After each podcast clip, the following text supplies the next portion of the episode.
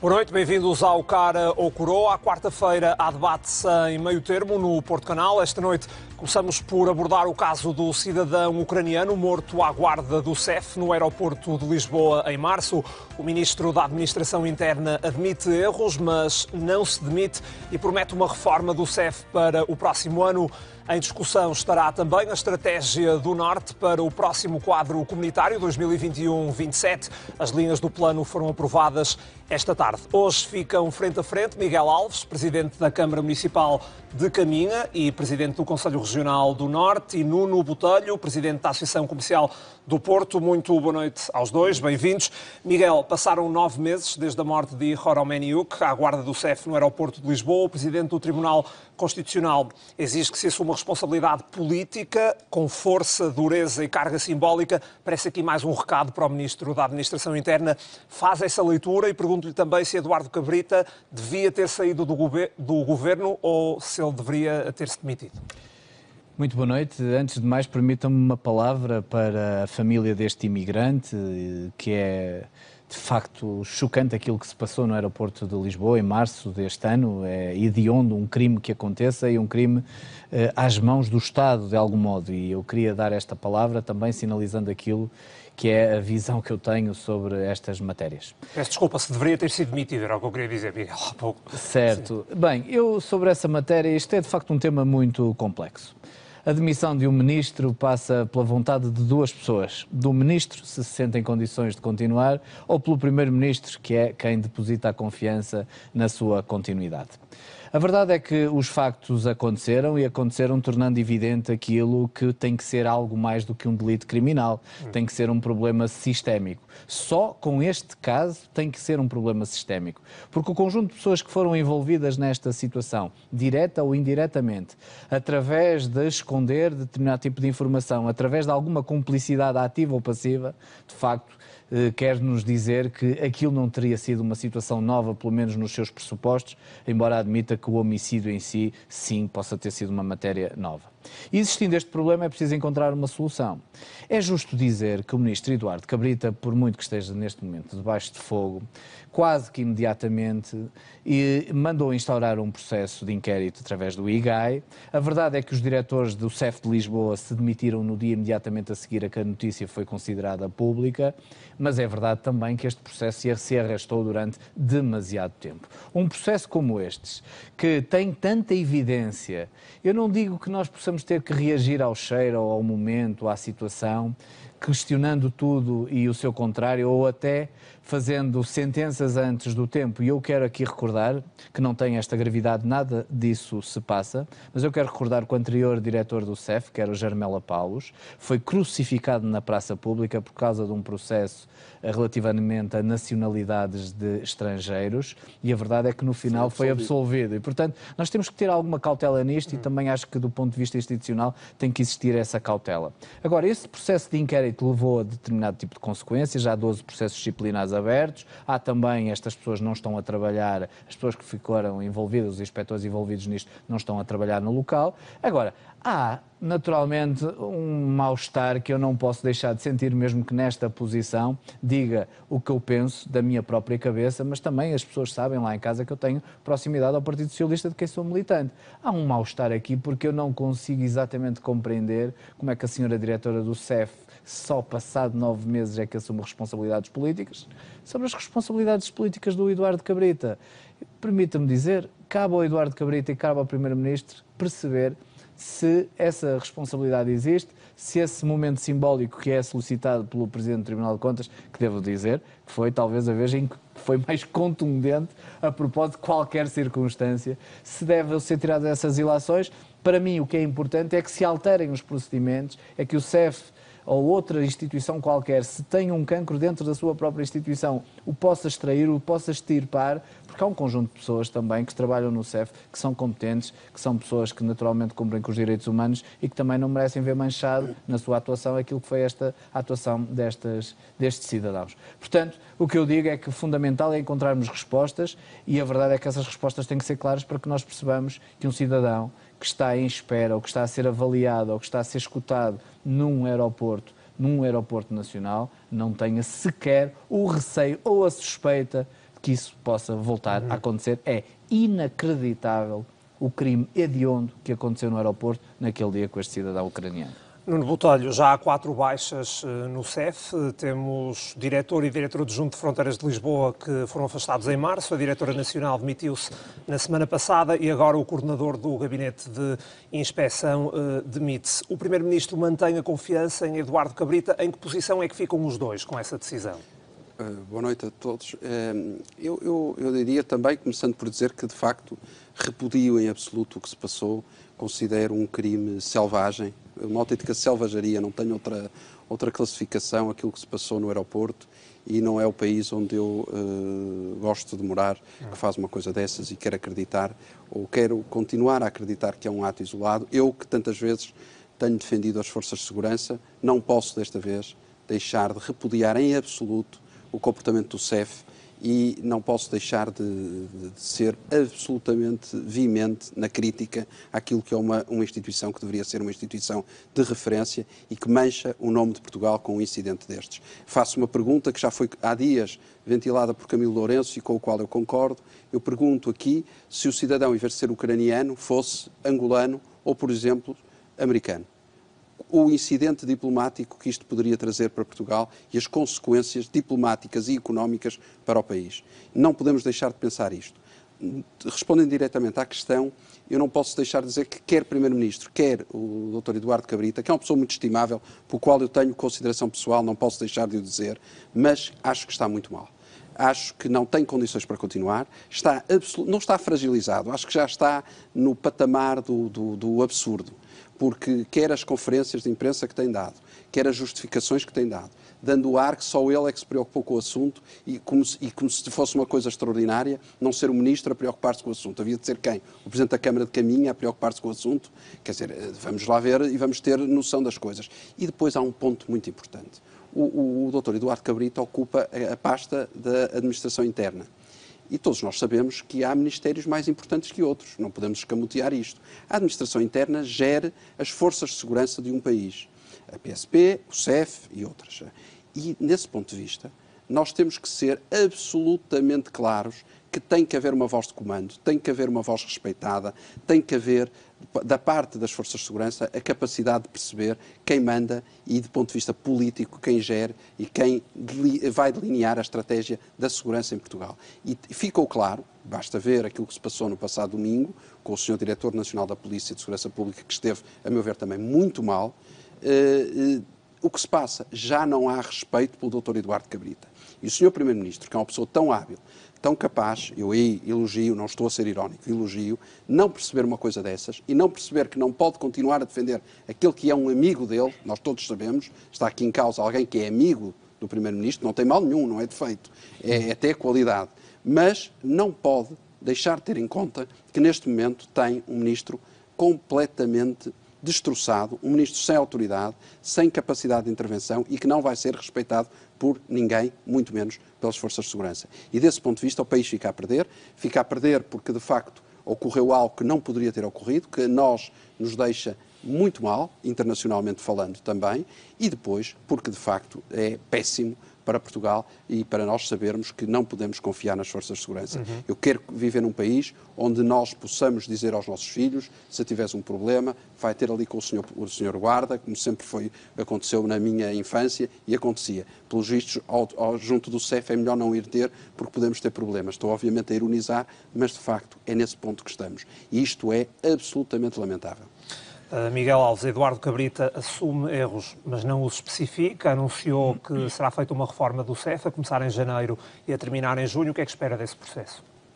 Bem, o que eu espero é uma revolução coperniciana no modo como o CEF e como este trabalho de perceber aquilo que tem a ver com a ligação entre fronteiras dos nossos cidadãos, dos cidadãos que vêm de fora, possa ser uh, uh, de facto alterado de maneira a que possamos evitar situações como estas, não criar um ambiente e um habitat, que é aliás o que, que se passou para que situações como estas possam voltar a repetir-se. O que eu quero dizer aqui relativamente a esta matéria, vamos lá ver, para o Governo e para o António Costa, apesar desta relação de amizade, que é verdadeira e conheço bem os dois, O António Costa, o mais fácil era demitir o ministro e criar-se uma expectativa de que a partir dessa demissão é, ganhar um balão de oxigênio, que é o que normalmente também acontece. O fundamental não é ganhar este. O que é que acontece? Acontece o caso, o caso infla nas redes sociais e na comunicação social, e depois demite-se o ministro, e depois volta a ficar, eh, suavizar a situação até que alguém possa vir a resolver ou que a matéria se, se resolva por si mesma. Isso não pode voltar a acontecer.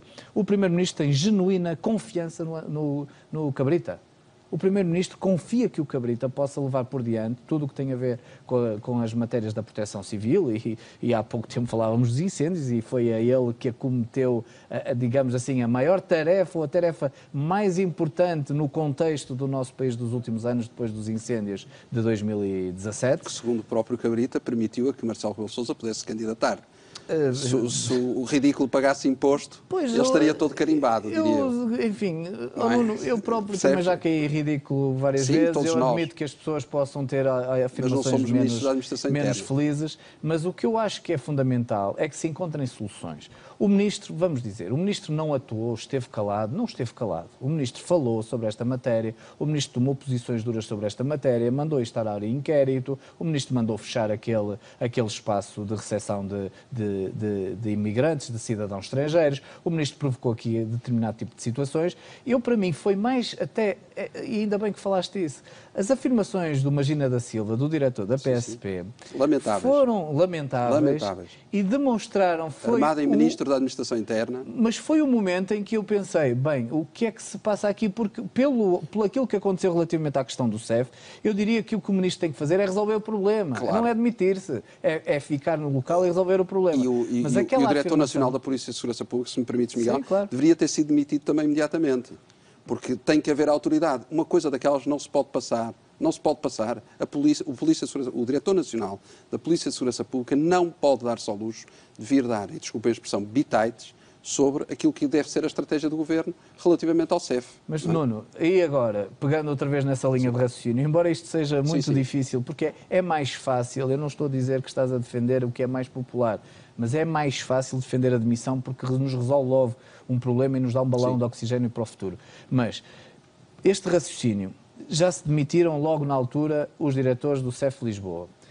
A senhora Gatões, que não me recordo o primeiro nome, que é a Cristina, demitiu-se há uhum. meia dúzia de dias. Isso talvez. Acho que foi mandada para Londres, para uma prateleira dourada. Diz, diz, diz o PSD. Isso não acontece diz o PSD, eu não sei, eu não sei. Eu não Dizem sei. que são.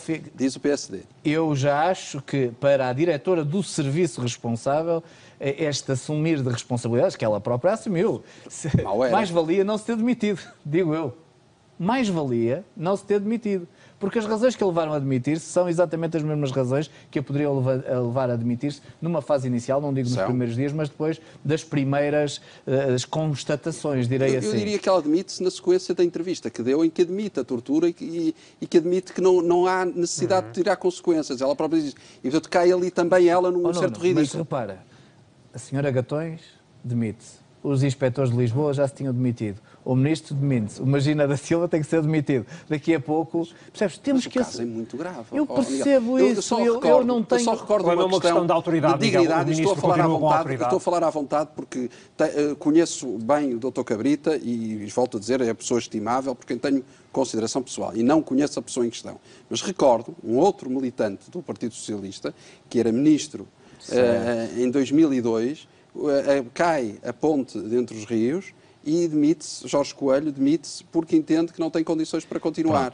E, e, e, todos nós, se olharmos e fizermos o paralelismo entre as duas situações, percebemos que a responsabilidade política do ministro de então e com este ministro é totalmente diferente, não, muito não. mais difusa. Absolutamente, e o exemplo e, e é acho que foi um exemplo vezes. de dignidade que eu Mas tiro o, o chapéu, Jorge tiro Coelho o chapéu. Estou à vontade porque, porque entendeu que devia demitir-se, que devia dar esse sinal ou que não teria condições para promover aquilo que era necessário promover depois. O ministro Cabrita não o entendeu. E aquilo que genuinamente segura o ministro Cabrita é, de facto, o António Costa claro. ter confiança de que é ele que pode provocar esta mudança no CEF e nas outras matérias que estão, que estão em cima da mesa. Mesmo quando Quero o Presidente voltar... da República, já todos percebemos, está mortinho porque o Ministro apresenta admissão. O é? Presidente da República também fez um número muito pouco, eh, digamos assim, uh, curial, porque primeiro foi insinuar, lançou exatamente a mesma farpa que tinha lançado para a Constância Urbano Souza há uns anos atrás a propósito dos incêndios aí a Constança, de facto,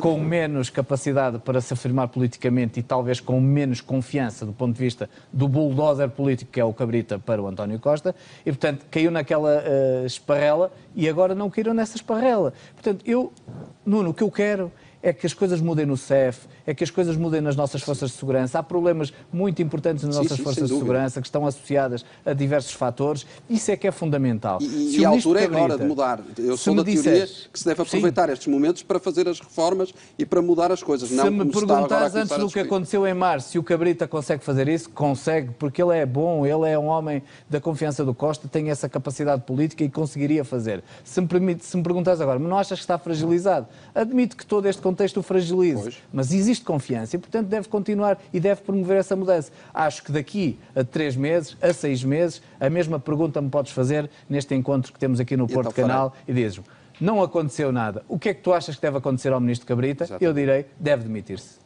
Muito bem. Avançamos para o segundo tema desta noite, a estratégia do Norte para o próximo quadro comunitário 2021-2027. O Miguel Alves eh, é presidente do Conselho Regional do Norte. A estratégia foi aprovada esta tarde. Quais são as principais linhas?